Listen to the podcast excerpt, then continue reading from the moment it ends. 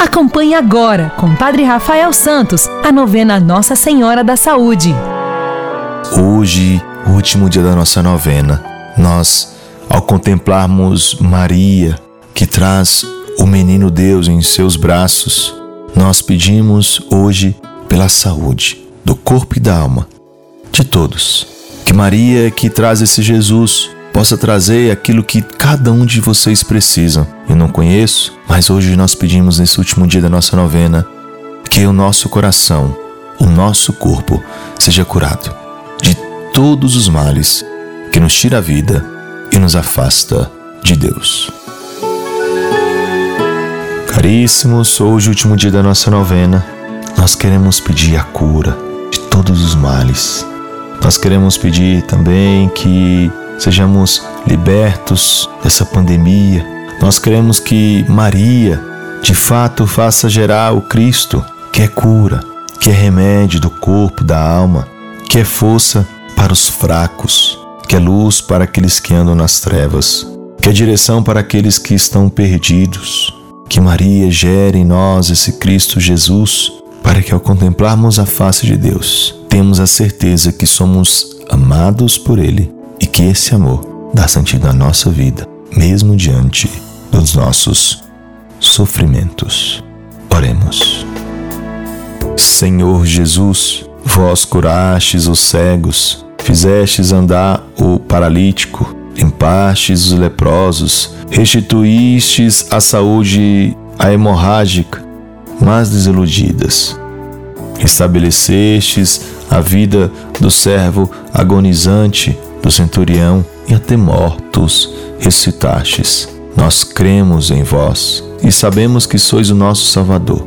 É por isso que nós vos pedimos: vinde ao nosso encontro e ajudai-nos. Penetrai-nos em nossa carne com vosso poder. Não permitais que venhamos a desfalecer. Se quiseste, Senhor, podes nos curar. Esta é a súplica que nós fazemos pela intercessão de Maria, Nossa Senhora da Saúde. Amém. Hoje, Encerramos assim, caríssimos, a nossa novena. Maria nos acompanhou como acompanhou Jesus, seu filho. Nós somos filhos de Maria. Maria não quer que nós sejamos acometidos dos males desse mundo, nem dos males da alma, e que essa novena possa verdadeiramente devolver a saúde, a esperança, a luz, a vida a cada um de vocês que nos acompanharam nós trouxemos em nosso coração as pessoas das quais nós colocamos com muito carinho aos cuidados de Maria.